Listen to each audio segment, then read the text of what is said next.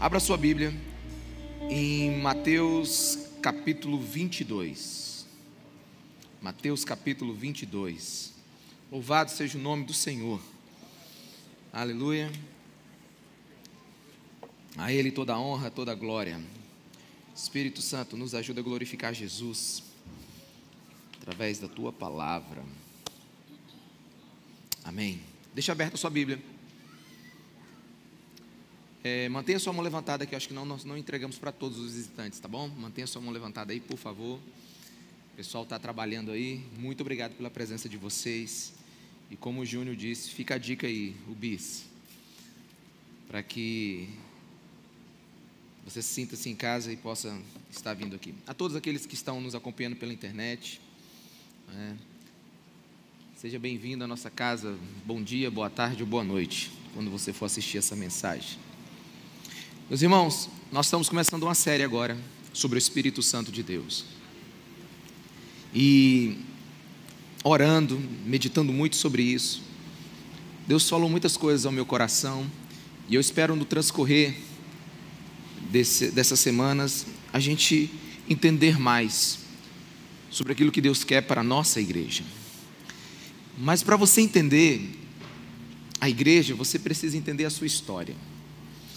E é interessante isso porque eu me lembrei de várias histórias da minha família, os Damasceno, né? Nossa família ela veio da Europa muitos anos atrás.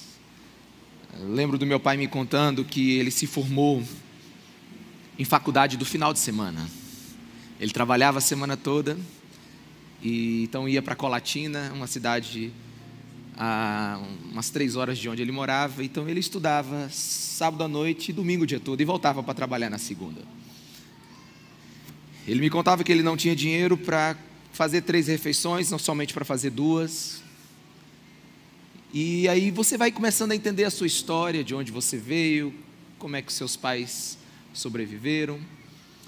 Minha mãe conta a história do meu avô, os Duarte de que o primeiro pedaço de terra que ele teve, ele mesmo abriu com um machado, enfrentou onça, ou melhor, correu da onça.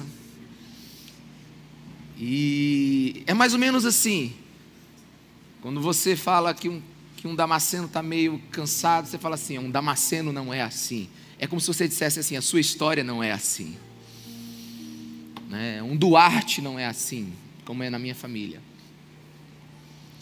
Ah, meu pai colocou meu sobrenome como, na verdade, meu nome como Ricardo Massai, né? como José Luiz, Lucas Antônio. Meu nome é Ricardo Massai. E eu passei o Massai para os meus três filhos. Então, lá em casa nós somos a casa dos Massai e tem a Jacilene que não tem Massai, mas está no meio também.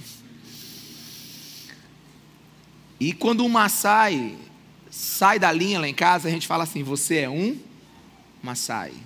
O Massai, ele não mente, ele teme a Deus e tantos outros princípios que nós colocamos para identificar a nossa família. Porque quando você sabe da sua história, você não nasce no vácuo. Quantos estão me entendendo? Diga amém. Você já nasce dentro de uma família que existe. E é, e é isso. É isso que a gente precisa entender sobre a família de Deus. Uma das coisas mais importantes para o cristão é ele estudar a história da igreja. Um historiador chamado Justo Gonzalez, ele afirma que a história da igreja é como uma autobiografia, é como, é como você é. Faz parte de quem você é. Se nós não entendermos o nosso passado, nós somos um cristão que está flutuando no vazio. A história da igreja é quem fomos e como chegamos até aqui. A palavra de Deus, em Salmo 145, versículo 4, ela diz o seguinte: Uma geração contará a outra a grandiosidade dos teus feitos. Eles anunciarão os teus atos poderosos. Uma geração conta a outra. A gente aprende com a história. A W. Tozer, um dos meus autores prediletos, ele em um dos seus livros, ele alertou que no final dos tempos haveria pelo menos três tipos de igreja. Uma que vai ignorar Jesus e vai abraçar o homem. Ela vai deixar de ser cristocêntrica e vai se tornar antropocêntrica. É uma igreja liberal, que não crê nos textos na Bíblia, que não crê na na ressurreição de Cristo, no nascimento virginal dele. É mais ou menos o que aconteceu com a Europa. A Europa hoje é um, é um, é um continente pós-cristão. É o que está acontecendo nos Estados Unidos, no Canadá, nas death churches, né, as igrejas mortas. É um liberalismo total, e isso tem matado a igreja, e a gente nem chama isso de igreja. Mas a W. Tose também diz que haverão outros tipos de igrejas, aqueles que se afastarão da Bíblia e valorizarão mais a experiência sensorial e emocional do que a própria palavra. E ele também diz que outra, que apegada às tradições e aos costumes, vai se afastar do mover do Espírito Santo. E tudo isso ele fala porque ele tem um entendimento da história da igreja e você, podendo ler, vai chegar a talvez a outras conclusões. Mas o fato é que nós temos um só Deus e várias igrejas. Nós temos uma igreja mais tradicional, histórica, reformada, e que ela prima pela pregação expositiva, lealdade às escrituras, sã doutrina. Nós temos uma outra que é mais pentecostal, carismática, que acredita no mover do Espírito, na continuidade dos dons, no batismo do Espírito Santo, numa experiência sobrenatural mais rica. Mas ambas essas igrejas, quando você estuda a história delas, elas têm fraquezas. A fraqueza da igreja mais tradicional é que ela, mesmo com toda a exposição bíblica, ela não tem dado tanta importância quanto deveria ao Espírito Santo de Deus. A fraqueza das igrejas carismáticas pentecostais é a sua ingenuidade, às vezes, na experiência espiritual, achando que tudo, que, é, que tudo é de Deus, é da Bíblia, pela sua pouca preocupação com a palavra. Mas ambas essas igrejas, elas têm nos abençoado muito. É, ambas essas igrejas, elas têm valores e têm história. Quantos estão me entendendo? Diga amém. Mas ambas estas igrejas, elas vão receber certa repreensão de Deus, porque elas não estão sentando uma com as outras para aprenderem. As igrejas pentecostais, carismáticas, elas acreditam na continuidade dos dons, falar em línguas, profecia, cura. E elas podem estar experimentando uma grande diminuição da ação do Espírito Santo por causa da grande confusão que se meteram, porque negligenciaram a sã doutrina. Mas por outro lado, o movimento mais tradicional, ele, ele, ele tem percebido e começado a questionar que mesmo com pastores muito bem preparados, com a mensagem muito bem pregada, eles têm tido resultados, às vezes inferiores, aos nossos irmãos pentecostais que não têm quase preparo algum quando estão pregando no púlpito. Quantos estão me entendendo o que eu estou falando? Diga amém. E qual é a minha opinião sobre tudo isso que eu estou falando? Olhando toda a história da igreja, ambas essas igrejas, tradicionais, reformadas, pentecostais, carismáticas, elas estão tendo um senso de que está faltando algo.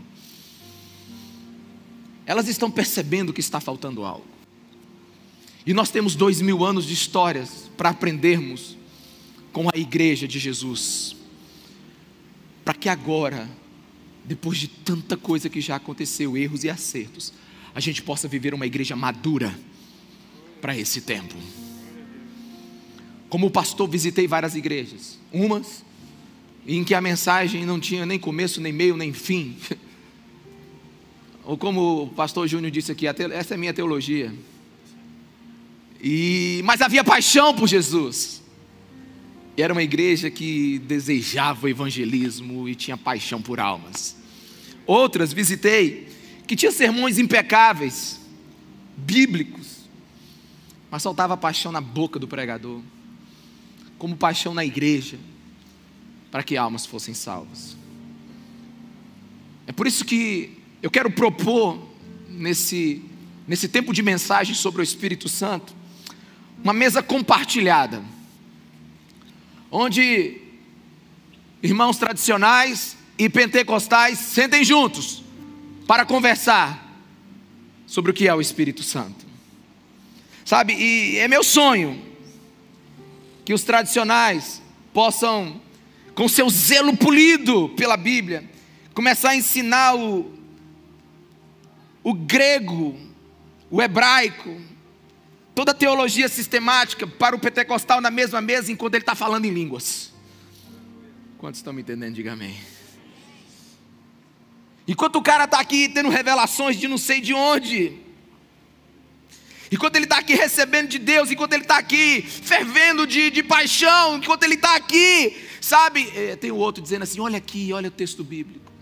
Sabe, eu proponho uma mesa compartilhada nesse tempo, eu proponho a gente ouvir a história da igreja, e eu proponho a gente encontrar o que a Bíblia diz sobre a ação do Espírito Santo para este tempo, sobre nossas vidas. É por isso que eu leio Mateus 22, 29 para você. Jesus respondeu: Vocês estão enganados porque não conhecem as Escrituras e nem o poder de Deus. Errais por não conhecer um nem o outro. Errais talvez por não conhecer nenhum dos dois. O que Jesus está dizendo aqui? Ele está dizendo: vocês querem intelectualizar tudo? As coisas de Deus não são explicadas, são cridas. Amém? Eu posso ouvir um amém, igreja? Mas ele também está dizendo, mas não acredita em tudo. Veja na minha palavra, se isso não é uma prática antibíblica. Jesus aqui está nos dizendo: vocês não conhecem a Bíblia, e não conhecem o poder de Deus descrito na Bíblia. Vamos tentar conhecer as duas coisas.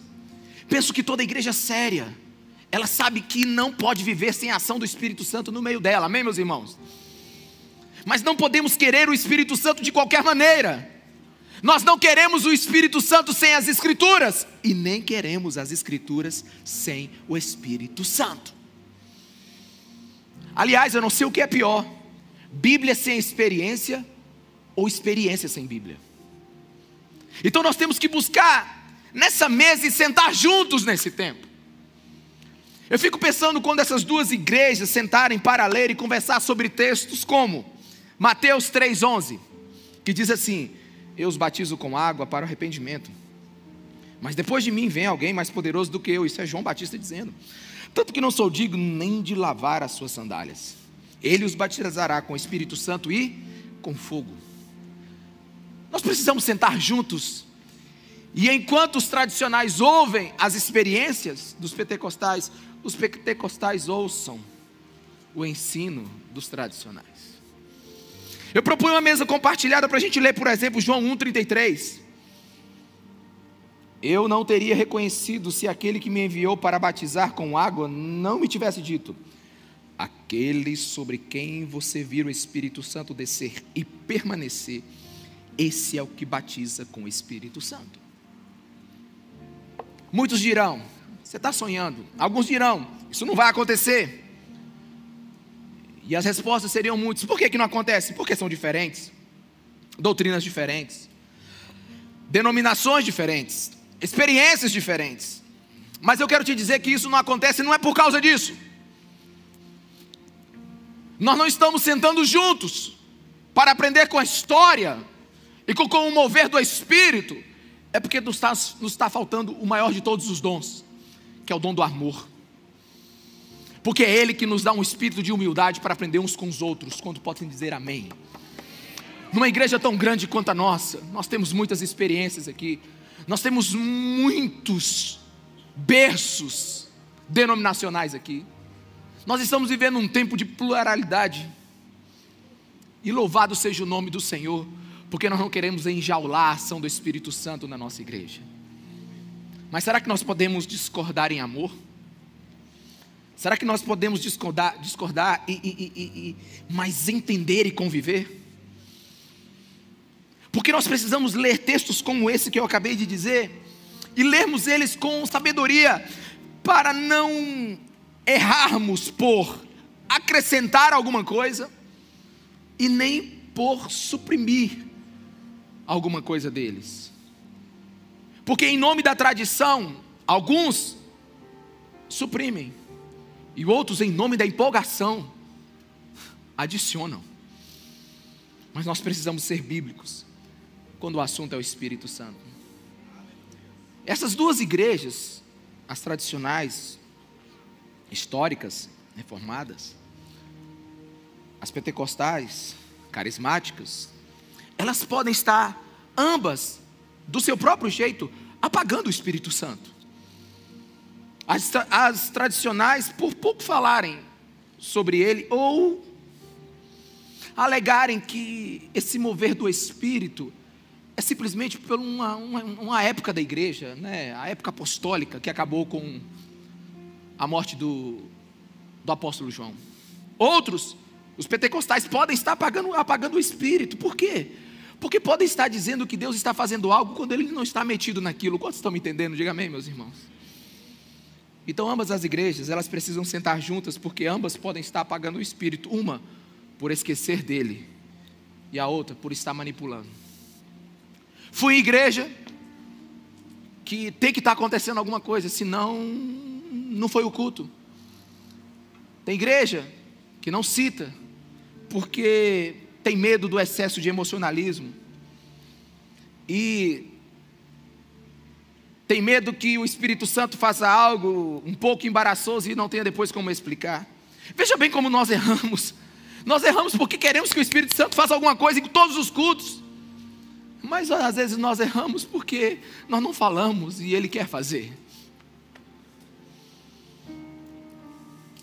Eu não acredito que nenhuma dessas estão diretamente querendo fazer isso.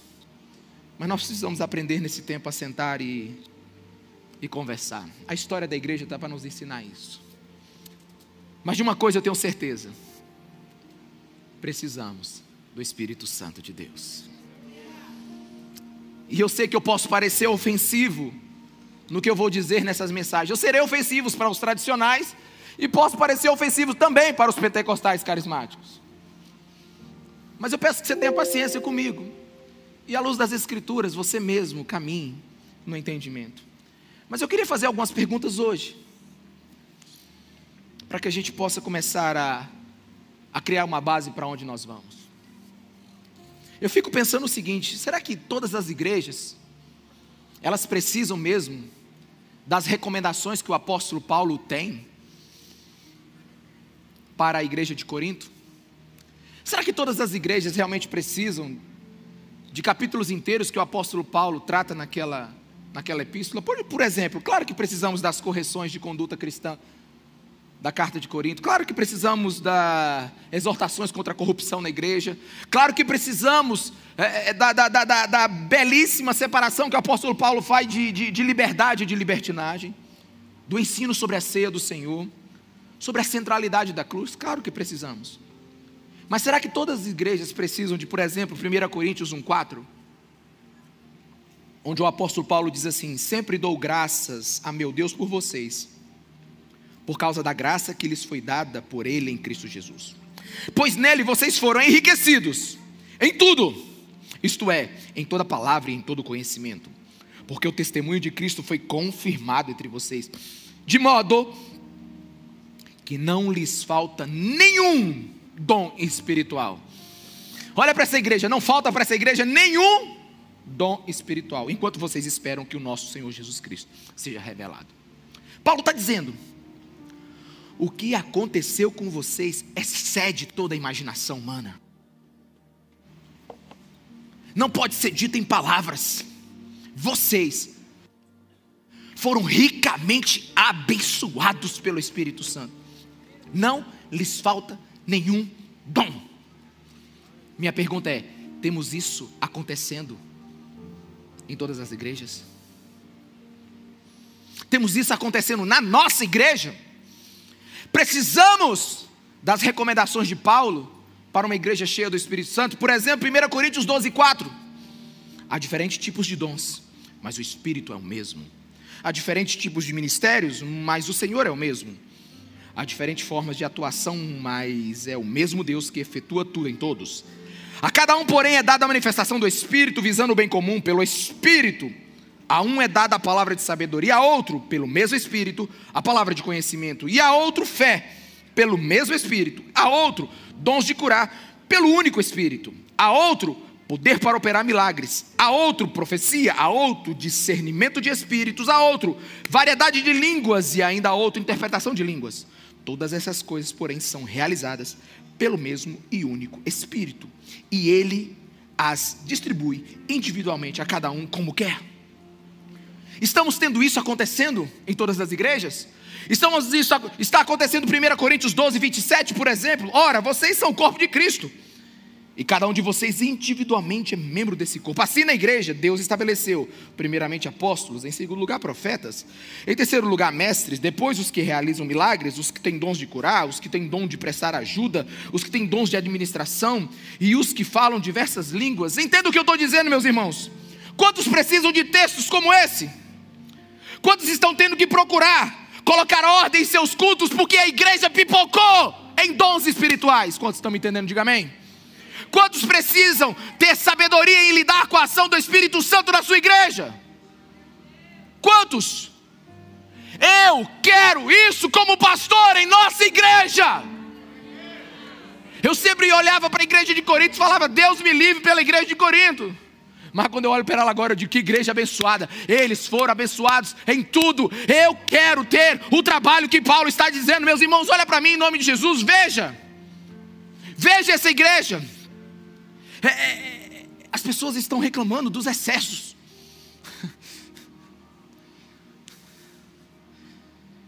Tipo assim, a alegria demais no culto. É dom demais no culto. É o povo inquieto demais no culto. De verdade, meus irmãos, sem rodeios. Eu acho que a gente. Eu acho que precisamos reclamar não é do excesso em nossos cultos mas do que falta. Paulo ele corrige os excessos. Mas perceba, seja um bereano, vá à Bíblia, perceba o que ele permite e até o que espera. 1 Coríntios 14, 26, ele diz assim: portanto, que diremos, irmãos?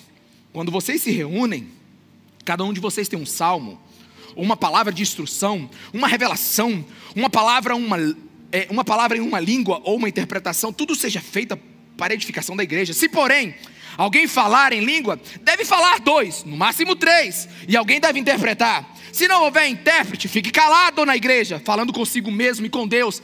Sabe, é, se não tiver intérprete, não há trabalho, pastor, que está pregando.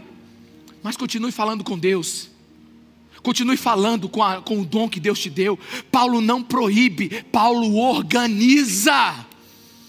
Paulo ele não diz que não deve, Paulo só diz que, olha, tem que ser dessa maneira. Ele diz assim: tratando-se de profetas, falem dois ou três, e os outros julguem cuidadosamente o que foi dito. Paulo não diz que a profecia acabou, ele só está dizendo que o profeta agora, ele, ele vai falar, mas duas pessoas podem julgar a profecia, porque o mesmo Espírito que está sobre o profeta agora está sobre você. Seja maduro em ouvir a profecia. Alguns de vocês não acreditam mais, porque realmente podem ter recebido uma profetada. Mas deixa eu te dizer: o homem de Deus erra quando prega e o homem de Deus erra também quando profetiza. Seja maduro. Uma vez eu estava aqui, em 2019, logo no início da nossa igreja, eu fiz uma série sobre o Espírito Santo. E eu comecei a pregar, foi um mover de Deus. E algumas pessoas começaram a se levantar e começaram a falar em línguas. Eu esperei uns 30 segundos. Como não houve interpretação, eu pedi, meus irmãos, sentem. Porque eu não acabei de pregar ainda. E depois, os, os guardiões da espiritualidade chegaram para mim e disseram: Pastor, você está parando o mover? Não. Eu estou organizando o mover. Porque quando eu estou falando, se alguém falar em língua, tem que ter um intérprete. Porque senão, ele continue falando em línguas para ele mesmo e Deus para edificar a si mesmo. Porque senão a igreja não é edificada. A igreja é edificada quando eu falo em português e ela entende. Mas o Paulo não está dizendo para de falar em línguas, os dons de línguas acabaram. Não, ele está dizendo assim: vamos só organizar.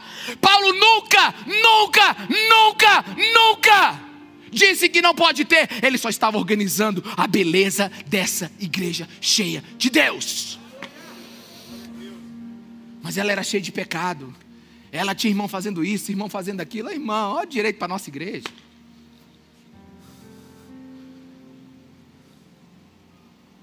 E quanto maior a gente ficar, mais coisa a gente vai ver. Agora eu desejo uma igreja dessa. Existe igreja que não precisa de capítulos inteiros da grande carta de Paulo. Sabe por quê? Porque não tem nada acontecendo. Não tem nada acontecendo. Meus irmãos, não teremos problemas de disciplina em cemitério. Você sabe onde é que você tem problema de disciplina? Onde tem vida. Você quer saber onde é que nós temos problema agora? Vá lá no Kids.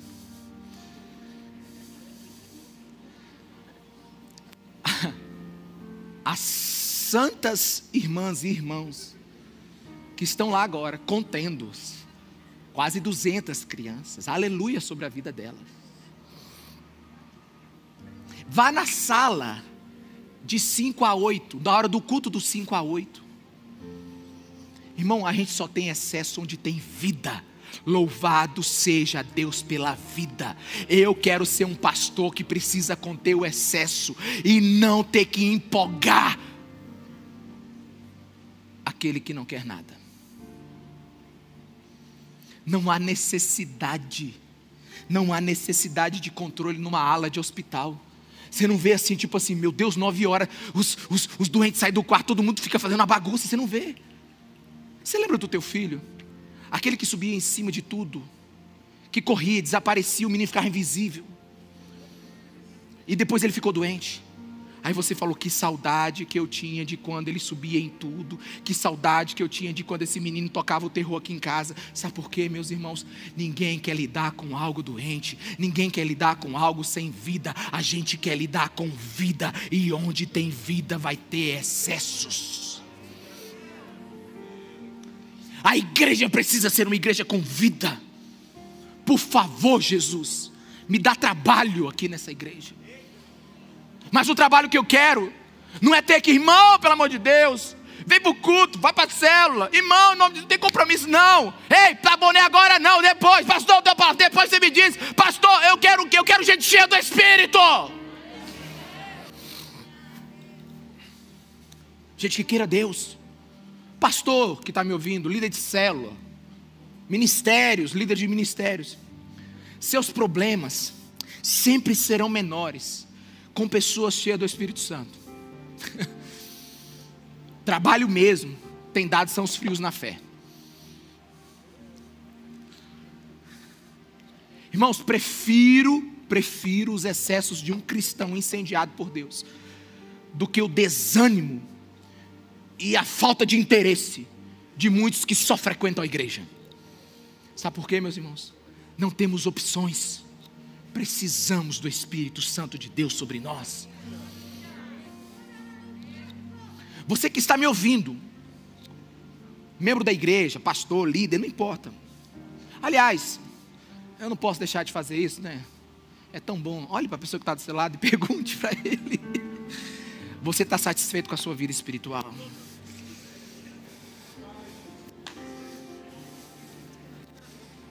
Eu te pergunto, pastor, líder, você está satisfeito com a sua célula, com o seu ministério, com a sua igreja?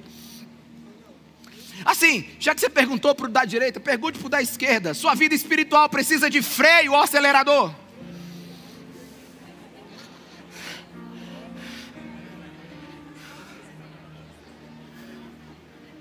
Amém? Sabe, você precisa de um empurrão ou de uma contenção.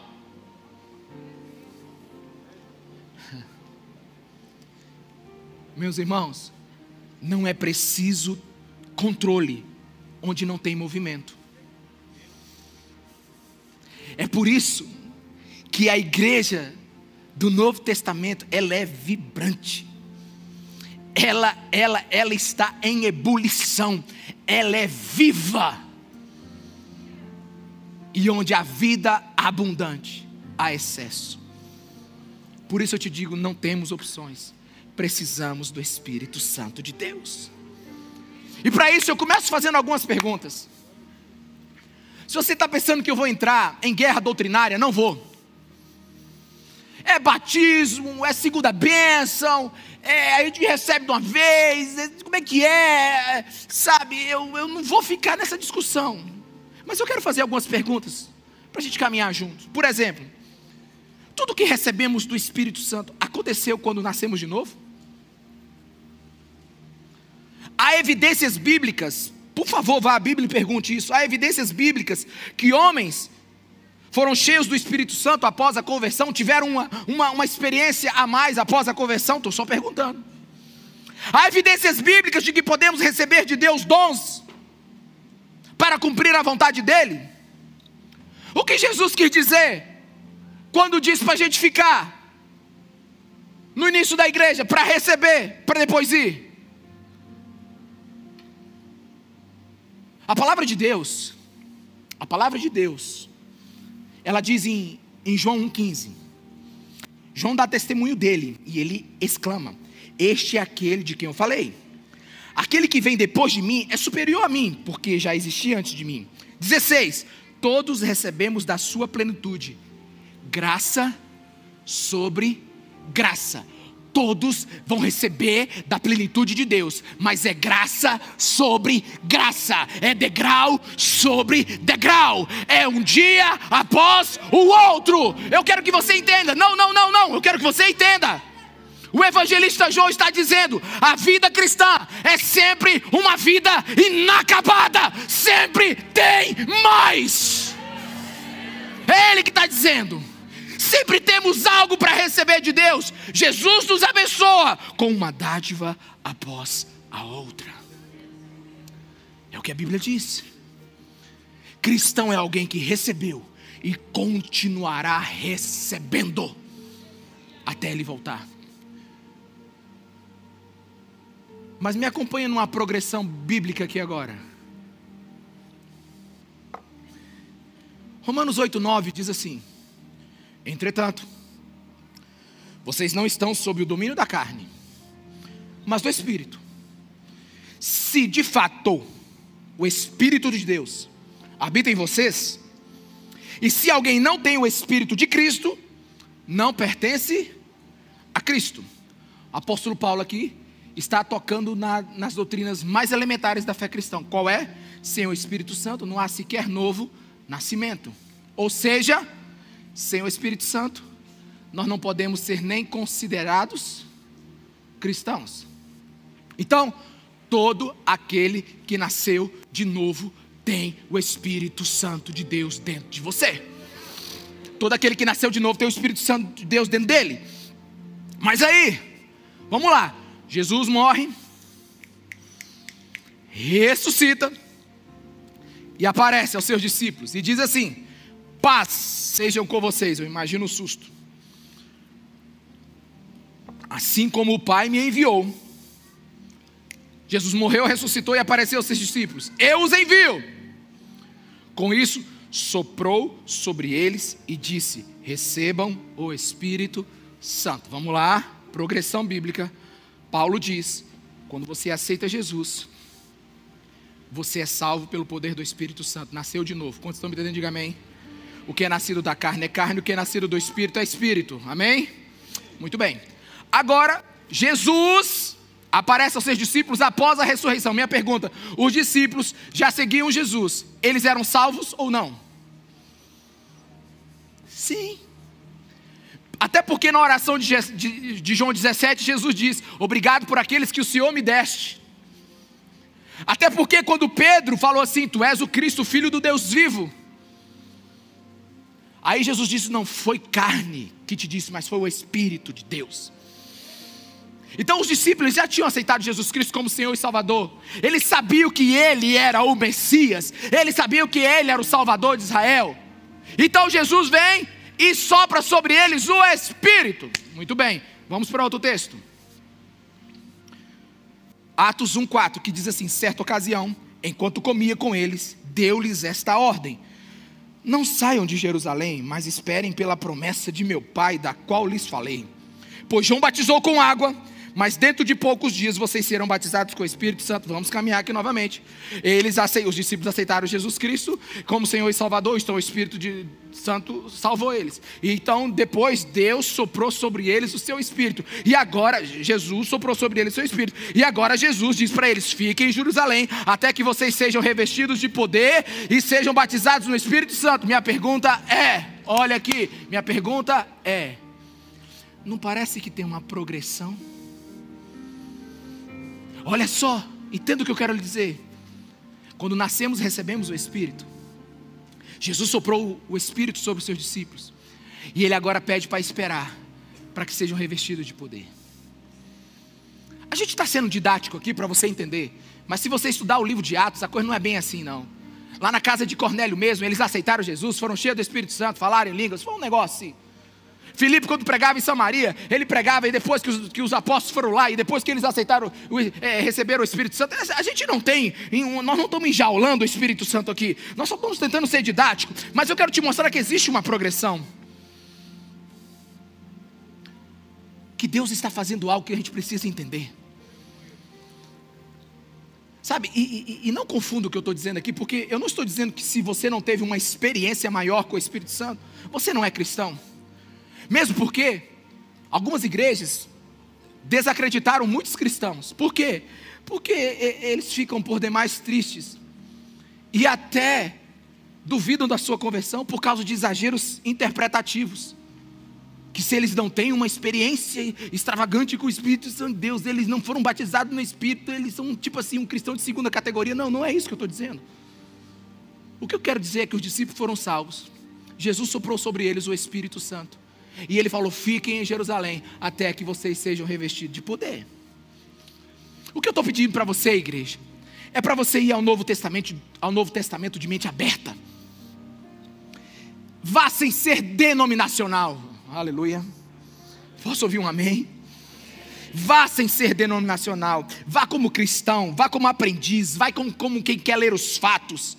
Não, não, não reduza a dimensão dos acontecimentos ali descritos, porque você é de um ou outro lugar, você teve ou não uma experiência, não. Veja Jesus curando, veja os demônios sendo espírito, eh, expulsos, veja o Espírito Santo agindo sobre a igreja. Vá à Bíblia sem nenhuma religião, vá à Bíblia. É isso que eu estou te pedindo. Pense comigo. Qual seria a finalidade tantos textos bíblicos sobre a ação do Espírito Santo, se não fosse a intenção de Deus nos tornar seres espirituais. Até porque não dá para conversar aqui em termos naturais. Primeiro, você só está aqui porque você acredita em Jesus Cristo, que nasceu de uma virgem e foi concebido pelo Espírito Santo de Deus. É, é, já começa bem difícil. O Criador do tempo esperou nove meses para ser gerado. Tá bom para ti? O Eterno esperou uma gestação. O maior poder do universo ficou dentro da barriga de uma mulher. Ele cresceu como homem, como Deus.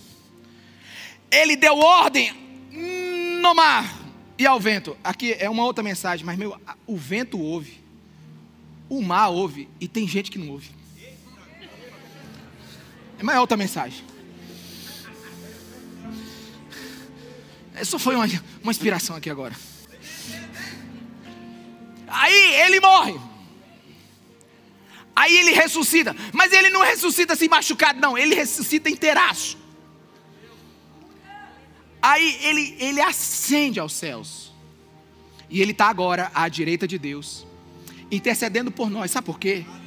Porque ele mandou o Espírito Santo. E deixa eu te falar agora: tem um Deus Pai lá em cima, recebendo a intercessão de Deus Filho, e tem o Deus Espírito Santo dentro de você, tentando te falar tudo que está acontecendo. Irmão, não dá para falar em termos naturais aqui na igreja.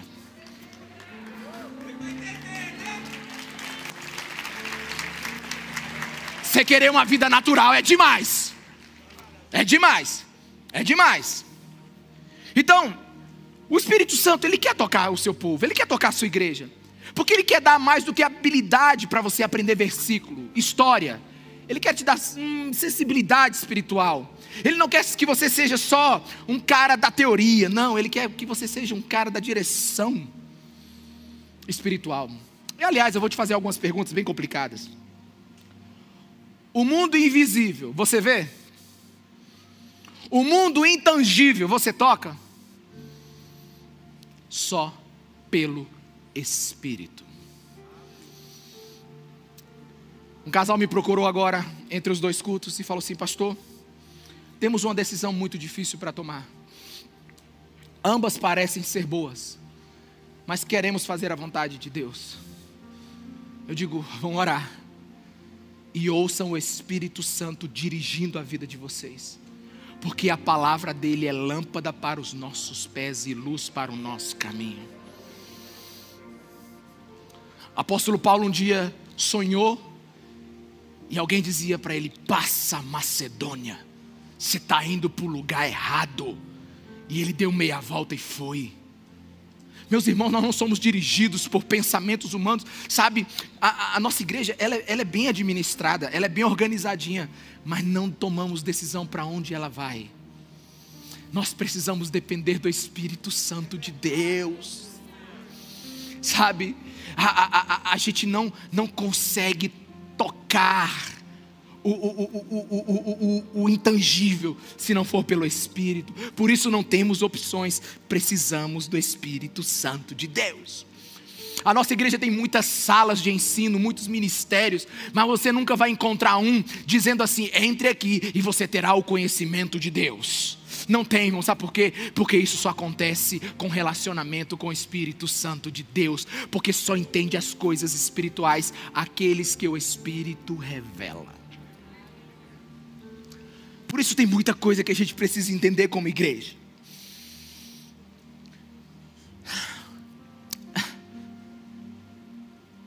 Eu cresci num ambiente maravilhoso. Ah, eu não sei, eu não tenho lembranças da minha, da minha infância que não seja na igreja. Eu lembro de acordar todo domingo e ir para a escola bíblica dominical. Cresci numa igreja maravilhosa onde eu morava. Mas é, é, é, todo final de ano, a gente via visitar meus avós, aqui no Espírito Santo, aqui no Pará. Era uma viagem longa, eu me lembro disso porque a gente fazia lá todo ano e me parece que durava as férias inteiras. E, e minha mãe sempre orou conosco, nós sempre oramos na igreja. E algumas coisas que eu não entendia quando eu era mais novo, eu comecei a pensar depois de, de entender algumas realidades. Eu me lembro que minha mãe orava comigo assim, Toda vez, eram, eram nós três, nós somos três irmãos e todos nós dormimos no mesmo quarto. E ela falava assim: hora de dormir, meninos. E ela orava: paz me deito, logo pego no sono, porque tu, Senhor, me faz dormir seguro. Amém. Quem lembra disso? Né? Alguém, alguém aí, alguém aí. E aí a gente fazia essa oração e deitava e a gente achava que tinha falado com Deus, aleluia, foi muito bom. Não, não tinha aleluia não. Mas minha igreja era maravilhosa. Me lembro dos pastores me lembro das experiências, me lembro das músicas, me lembro da doutrina, me lembro. Hoje eu lembro de muita coisa. Mas eu ia para a casa do meu avô. E a família da minha mãe todinha é assembleana ou da Deus é Amor. E a gente era de uma igreja tradicional, bem histórica. E aí minha mãe orava assim, na hora que a gente ia orar pelo almoço, meu pai falava assim: vamos agradecer, Senhor Jesus, muito obrigado, meu pai é um homem muito culto. Ele falava pelo, pelo beneplácito da tua vontade, Jesus. Depois que eu vou descobrir o que era isso. Nós te agradecemos por essa comida que nós vamos beber, porque meu pai disse que a gente não, quando a gente tem que comer líquido e sólido, a gente fala que vai beber. Aí eu falei, tá bom. E aí a gente orava, amém, e a gente comia. Agora, quando eu ia de férias para casa da minha, da minha, dos meus avós, meu avô orava assim, todo mundo reunia, uma mesa grande de madeira, ele falava assim: Deus! Aí esperava 10 segundos para o Espírito Santo descer. Senhor da glória! Obrigado por esse alimento, Senhor. Aí pá, meu irmão, era, era, era, era oração. E se minha avó fosse orar, aí que tem a ver. Senhor! Ela dava. Ela, ah! Sabe, você está rindo. Não, é porque a gente, às vezes, a gente, a gente é bem complicado. Essas duas igrejas precisam sentar juntas. Porque enquanto uns ficam sorrindo do outro, que não são nem um pouco empolgados, a gente fica sorrindo dos outros, que tem trejeito. Na verdade, essas duas igrejas precisam de 1 Coríntios capítulo 13, que é o capítulo do amor. Mas aí eu estava na mesma família, eu tinha que andar junto. Aí eu me lembro que meu avô um dia foi me chamar para orar. Me lembro da roupa dele. Camisa branca, comprida. Calça marrom quase creme. Sapato polido que dava para ver o rosto dele. Ainda bem que ele não está me vendo pregar hoje. Acho que ele não, não daria conta. Mas muito bem. Aí meu avô, ele era pastor de uma igreja da Deus é Amor. Só que ele construiu uma igreja do lado da casa dele para ele não faltar no culto. E era na fazenda a igreja. Meu irmão, aguenta aí que eu estou só no meio da mensagem. Eu estou muito empolgado para te ensinar algo hoje. Meu Deus. Eu me lembro do meu avô pegar pela minha mão.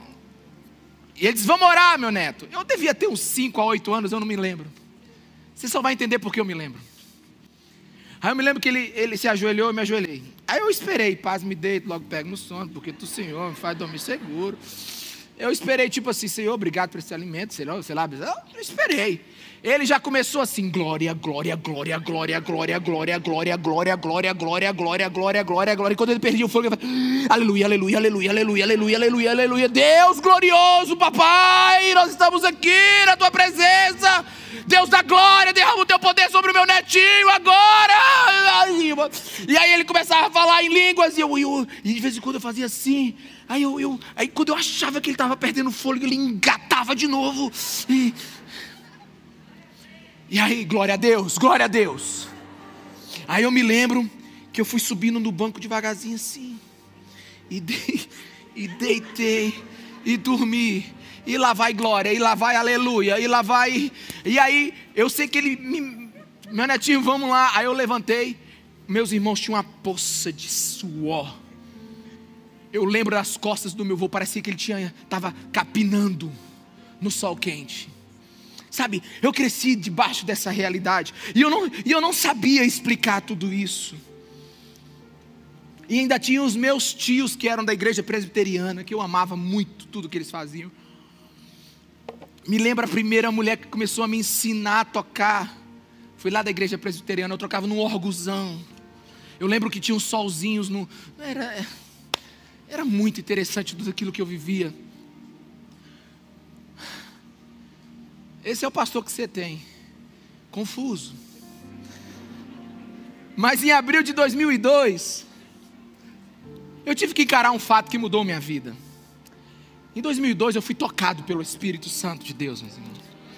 E aqui eu não vou entrar se foi batismo, se foi segunda bênção, se, se foi os dons que foram me dados. Eu só sei, meus irmãos, que naquele dia, eu não lembro o dia que eu nasci de novo, mas eu lembro o dia que o Espírito Santo me tocou. Sabe? Eu, é, o melhor jeito de eu te dizer isso é que eu saí da internet de escada para 5G. Minha vida mudou. Sabe, a, a, a minha consciência sobre a presença de Deus mudou. Jesus não era mais uma bela história de martírio, ele não era um Jesus histórico, agora ele era meu rei, sabe? A Bíblia não era um conjunto de histórias múltiplas, não era Davi, não era Golias, sabe? É, é, era a própria voz de Deus falando comigo. Eu me lembro que foram dois anos e oito meses de um deleite lendo a Bíblia. Sabe, os meus pecados que eram pequenos se tornaram gigantescos. Eu tinha tanta vergonha de Deus. Eu não posso negar o que aconteceu comigo. Eu deixei de ser um religioso que andava na igreja e comecei a ser corpo de Cristo. Ah, meus irmãos, me, me ouça com atenção. Me ouça com atenção. Eu já fui curado instantaneamente, milagrosamente. Eu, eu sempre tive problemas de garganta, infecções terríveis. Eu estava com duas bolas de pus na minha garganta. E eu lembro que eu estava num retiro. E, e, e, e na nossa igreja tem um casal abençoado de americanos que cuidam né, das nossas missões indígenas. pastor David e a pastora Diana. Eu falei, eu olhei para a pastora Diana e falei assim: tem misericórdia. Eu ia pregar, eu falei, pastora Diana, ora por mim. Aí ela, ela, ela, ela, ela é americana, ela falou assim: oh Deus, oh Deus, cura Ricarda, cura a garganta dela. Em nome de Jesus. Na hora que ela tirou a mão, meus irmãos, pareceu que tinha assim. Eu levei um susto. Falei, uau! Uh, uh, uau! Eu fiquei assim. Falei. Uma vez eu estava no, no encontro e um menino estava com muita dor. Eu impus a mão sobre ele e disse: Toda dor, em nome de Jesus, sai. Ele olhou para mim assim: Saiu, pastor. Eu digo: Lógico, lógico.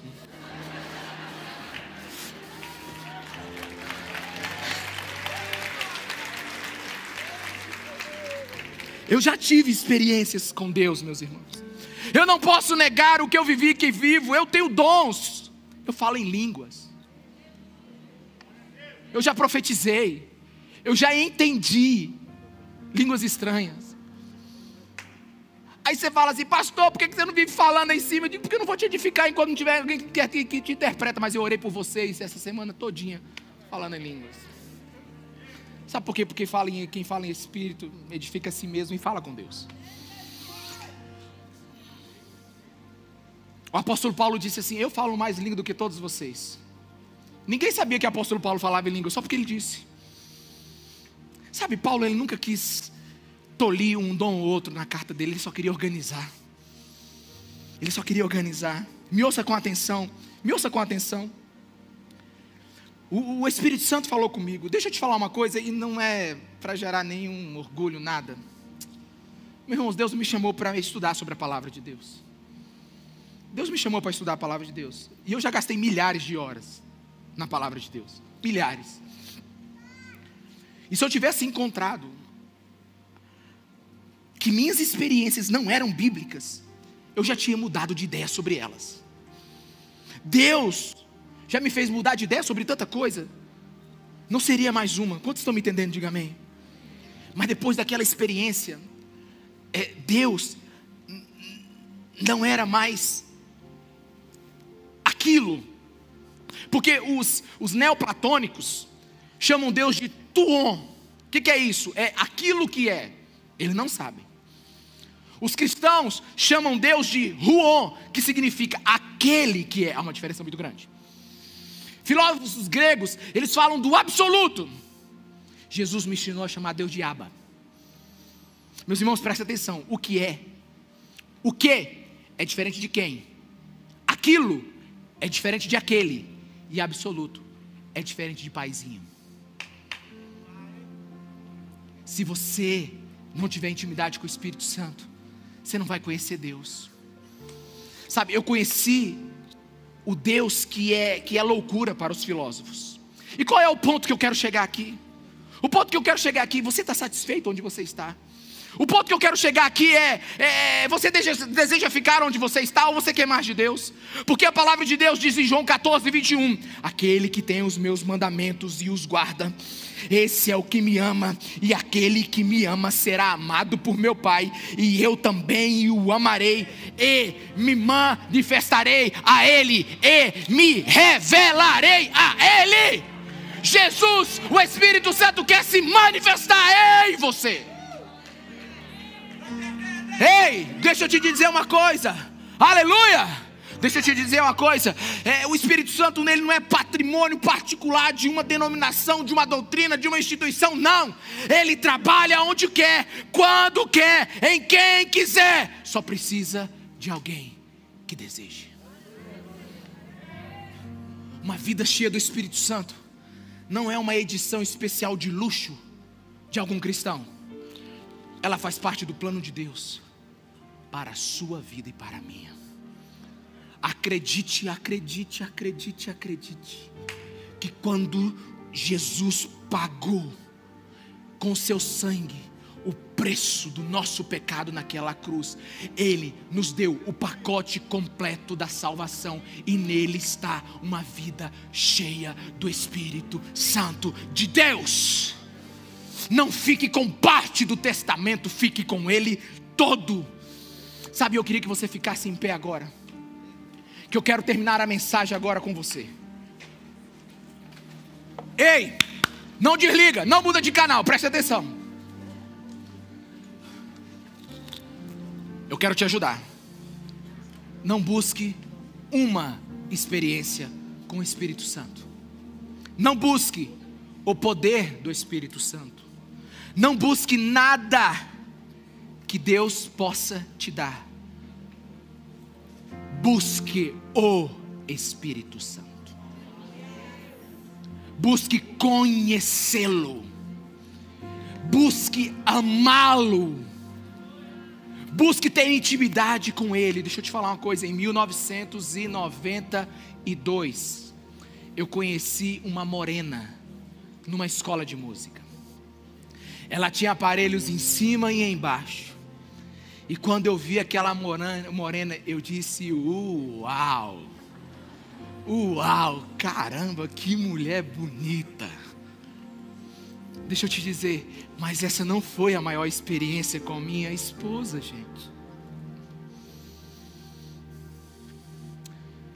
Depois de quase 30 anos com ela, a melhor experiência não é aquela primeira é aquela regada pela intimidade. É aquela regada pela intimidade. Sabe, tem gente que fica agoniado quando a igreja começa a cantar. Essa agoniada é palavra maranhense, né? É. Tem gente que fica agoniado quando fala assim: Eu te amo, eu te amo, eu te amo, eu te amo, eu te amo, eu te amo, eu te amo, eu te amo. Aí o povo, esse povo não canta outra coisa. Deixa eu te dizer, eu não converso com a minha esposa assim, nossa, você lembra quando em 1992 eu te falei isso? 1993 nós tomamos essa decisão. Em 1999 nós, em 2003, em dois, não, sabe o que eu falo para ela? Eu falo, eu te amo. Sabe o que, que acontece? Ela traz um histórico de relacionamento que a gente teve. Quando ela me fala, eu te amo, bebê.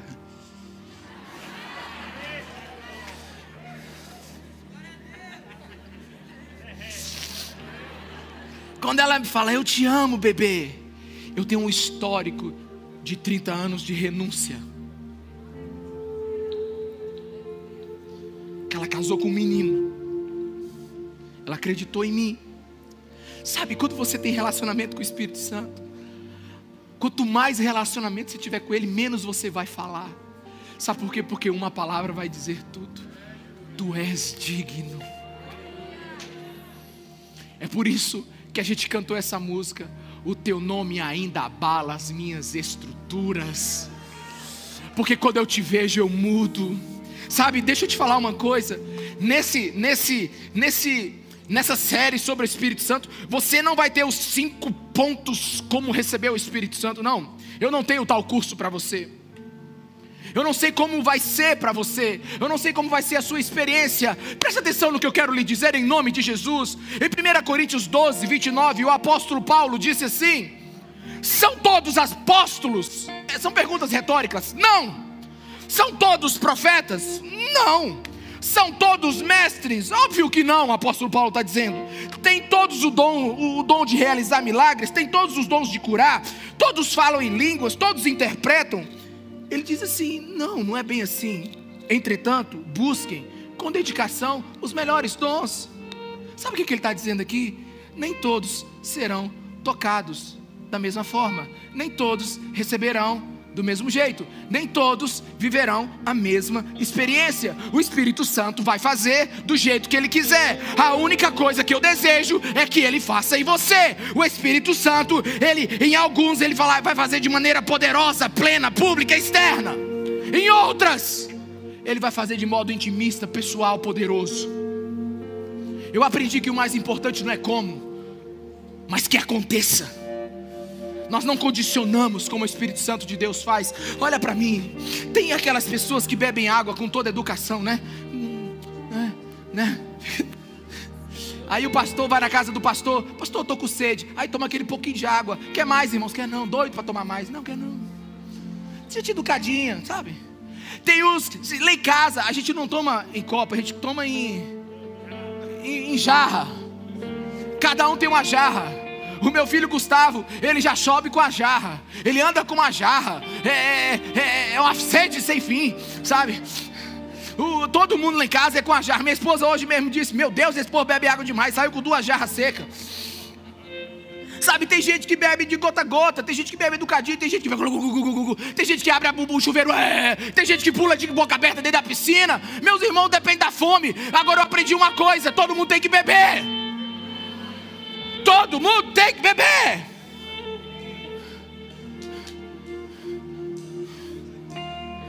Mas o mais sério eu te digo agora. Você sabe por que nós precisamos do Espírito Santo? Olha para o mundo.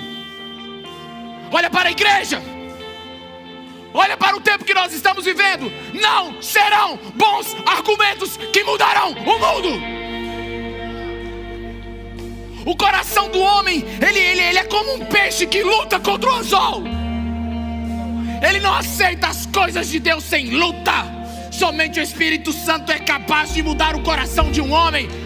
O profeta Zacarias em 4:6 ele disse: "Não por força, nem por violência, mas pelo meu espírito", diz o Senhor dos exércitos. A igreja só prevalece no poder do Espírito Santo.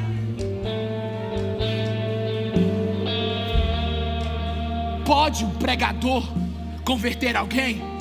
Você é louco. Você é louco, não. Não temos poder para mudar ninguém, mas o Espírito Santo de Deus pode. A mudança que você precisa, ela vem pelo poder do Espírito. Ok, use suas estratégias mas priorize a presença. Você quer, quer ser um, um, uma pessoa que ganha almas para Jesus, que a sua célula multiplique, que pessoas sejam transformadas. Antes de priorizar esquemas, priorize a presença.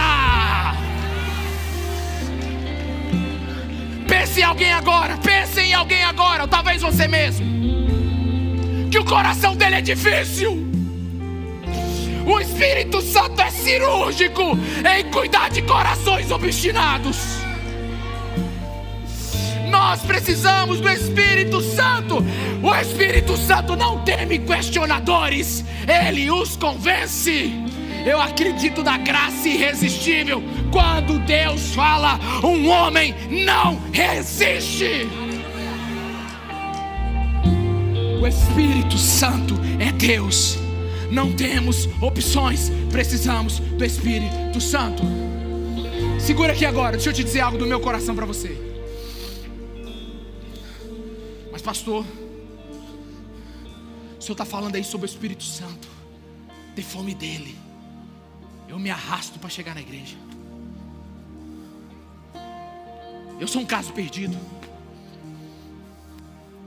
Não tem jeito para mim. Eu não acredito nem em mim mais. Eu tenho um recado do Espírito Santo para você. O Espírito Santo está dizendo assim: ei, acredite que eu sou capaz de pegar um coração de pedra e transformar ele num coração de carne. Acredite, meus irmãos, acredite que o Espírito Santo ele pega um coração depravado e muda-o completamente. Davi sabia disso, Paulo sabia disso, eu sei disso. O Espírito Santo, o Espírito Santo, o Espírito Santo, ele sempre encontra a imagem de Deus perdida dentro de alguém. Por mais que ela esteja disforme, por mais que ela esteja, sabe, machucada, Ele é capaz de vivificar esse homem. Ele chega no fundo do poço da nossa alma perdida, Ele brilha na mais profunda escuridão da nossa alma. Pastor, eu já fui crítico, crítico demais do Espírito Santo. Como é que eu vou pedir, pastor? Como é que eu vou pedir para o Espírito Santo tocar em mim?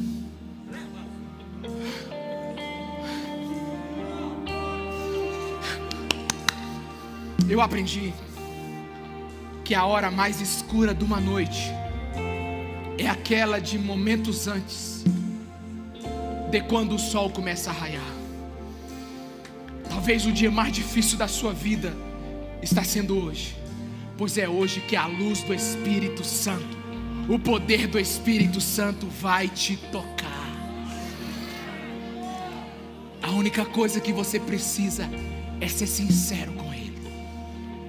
Toda vez que Jesus pegou um hipócrita, Ele o quebrou em mil pedaços e o dispensou sangrando por todos os poros. Mas quando Jesus pega um coração sincero, arrependido, contrito, Ele derrama sobre ele o Espírito Santo. Precisamos do Espírito Santo, igreja. Você precisa do Espírito Santo. Nós precisamos ser cheios do Espírito Santo. Se como você entende é batismo, pois seja batizado hoje. Se você entende hoje como segunda bênção, pois receba a tua segunda bênção. Se você entende como uma experiência que você tenha ela hoje. Se você entende como algo que Deus pode lhe dar, ser cheio, pois seja cheio hoje. Lá em casa. Lá em casa eu pergunto assim: filhos, vocês já oraram? Aí sim, já orei na mente. Tu já fez isso? Não. Você já abriu sua boca e já declarou. E quando eu termino uma oração lá em casa, todo mundo tem que dizer amém, assim seja. Por isso eu quero te dar só uma dica agora. Se você quer mais de Deus, abra